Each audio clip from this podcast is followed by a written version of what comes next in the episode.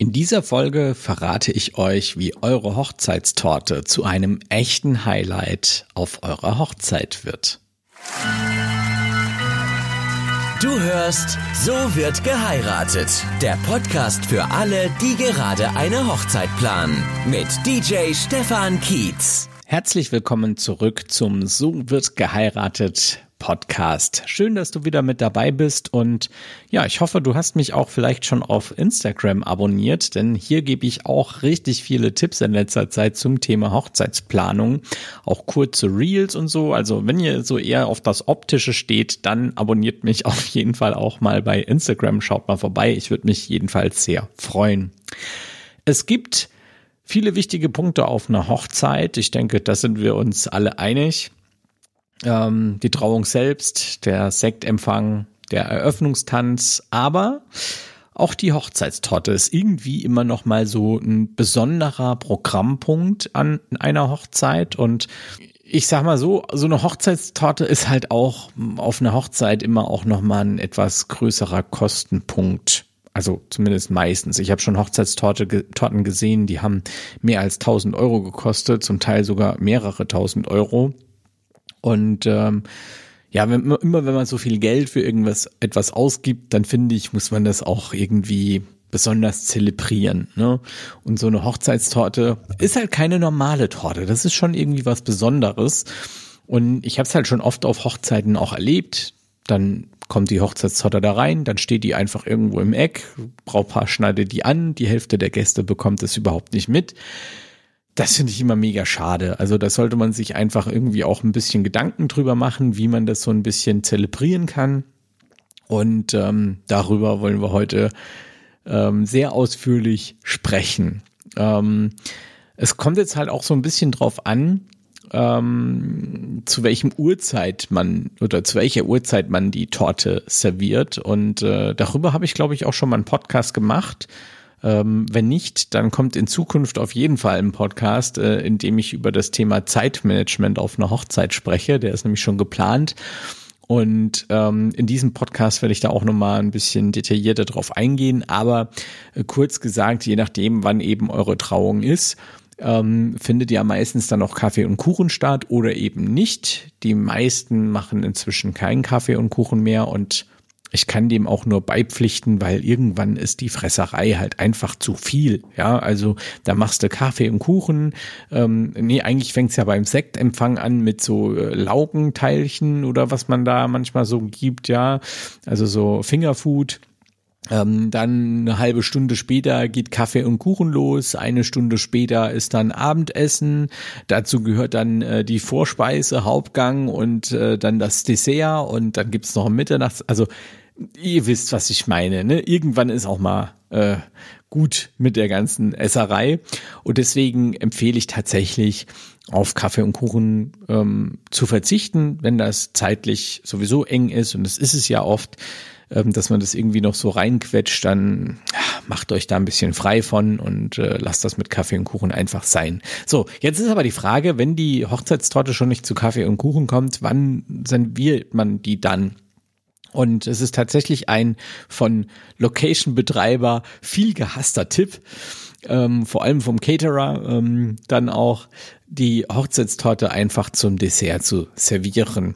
Und ähm, jetzt nicht einfach zum Dessert zu servieren, denn wir wollen ja ein kleines Highlight draus machen, aber ich sag mal zeitlich halt das Ganze zum Dessert stattfinden zu lassen. Und das Dessert ist halt in der Regel so zwischen 20 und 22 Uhr, nämlich nach dem Hauptgang. Und das ist halt meistens so 20, 22 Uhr, je nachdem, wann ihr anfängt mit dem, mit der, mit der Hauptspeise. Und mit ein bisschen Glück, je nach Jahreszeit, hat man da auch den Vorteil, dass es halt schon ein bisschen dämmerig ist oder vielleicht sogar dunkel ist, ähm, wenn dann die Hochzeitstorte kommt. Und dann kommt es natürlich auch darauf an, was habt ihr denn für eine Torte? Wie groß ist eure Gesellschaft? Je größer die Gesellschaft, desto größer ist auch die Hochzeitstorte.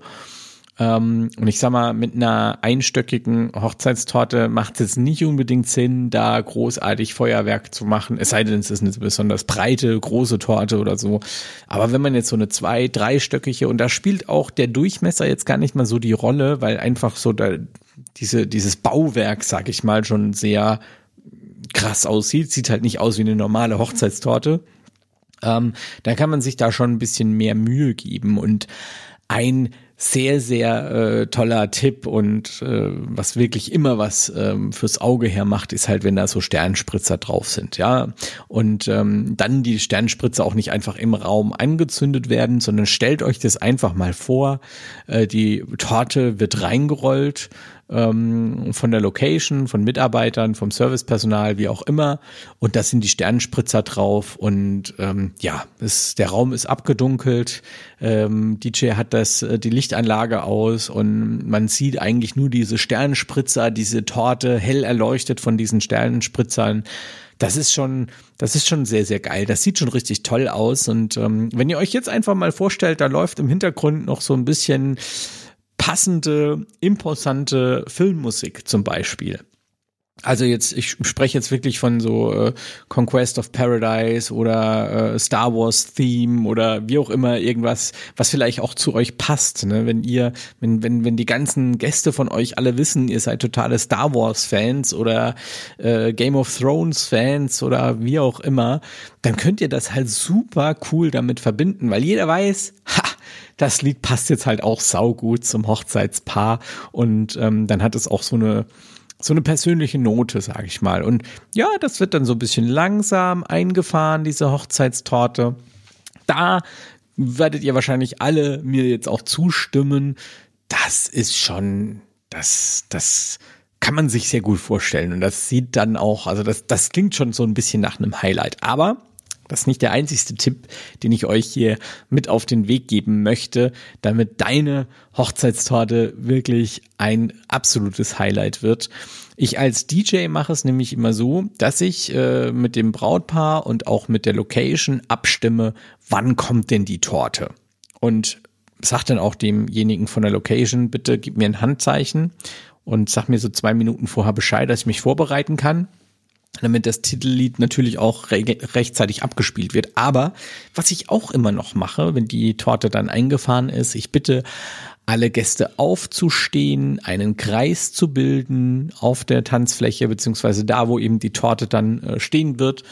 Und ähm, ja, ihr steht dann vor der Torte, die Leute im Kreis außenrum, die Sternenspritzer sind an, äh, die Musik läuft noch leicht im Hintergrund und alle wissen, was jetzt passiert.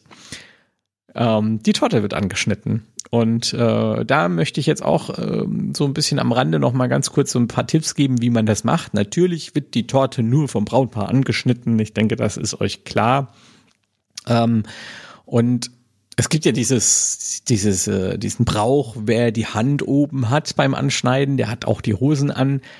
Macht dieses Spiel mit macht euch da einen Spaß draus. Ich mache das als DJ auch gerne. Ich mache dann auch mal so eine Durchsage, so Leute, jetzt zückt mal alle das Handy raus und jetzt macht ihr mal alle ein Video und, und ein Beweisfoto, wer am Ende die Hand oben hält äh, beim Anschneiden der Torte und so weiter. Ne? Man kann die, die, die Menge dann da schon auch ein bisschen motivieren, ein bisschen anheizen und den Leuten auch klar machen, dass heute eigentlich eine Party ist und dass wir richtig geil feiern werden.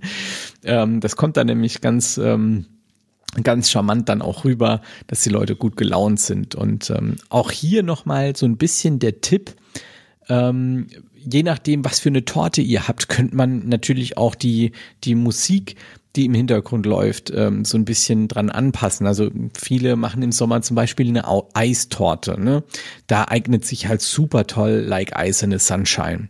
Oder ähm, Kinderschokoladentorte. Auch da kann man dann von der Werbung die Musik spielen zum Beispiel. Ne? Bei Actionfiguren, das hatte ich jetzt gerade vor kurzem, kann man auch mal die äh, Titelmelodie von Spider-Man oder irgendwas laufen lassen, was halt gerade so dazu passt, ähm, damit es alles so eine schöne Verbindung hat. Ja.